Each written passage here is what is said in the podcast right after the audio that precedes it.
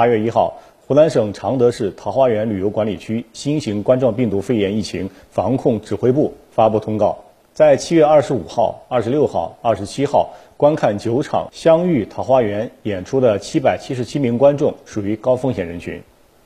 七月三十号晚，银川市发布成都市确诊病例密切接触者张某某诊断为新冠肺炎确诊病例的公告，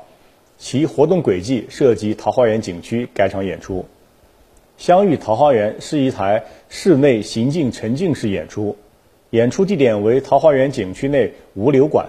现有演职人员三十九人，演出时长四十五分钟。桃花源旅游管理区新冠肺炎疫情防控指挥部通过信息筛查，发现银川市通报张某某的情况后，八月一号完成了张某某七月二十五日至二十八日在桃花源期间的活动情况流调溯源。并及时公布确诊病例张某某活动轨迹，对其密接、次密接人员、风险人员全面开展排查、追踪管控。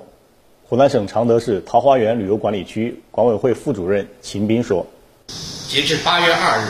桃花源旅游管理区已排查出辖区内密切接触者三百四十五人，均已集中隔离。截至八月二日十九时，所有隔离人员已经进行了两次以上的核酸检测。”目前检测结果均为阴性。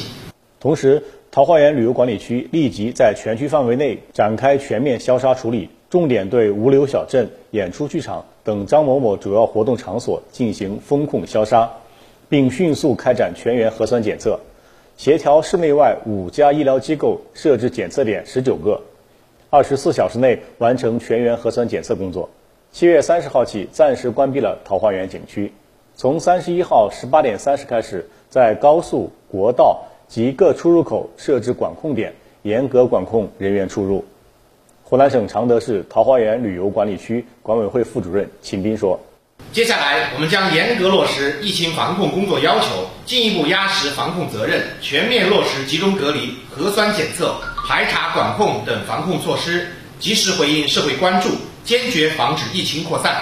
这是新华社记者丁春雨发自湖南常德的报道。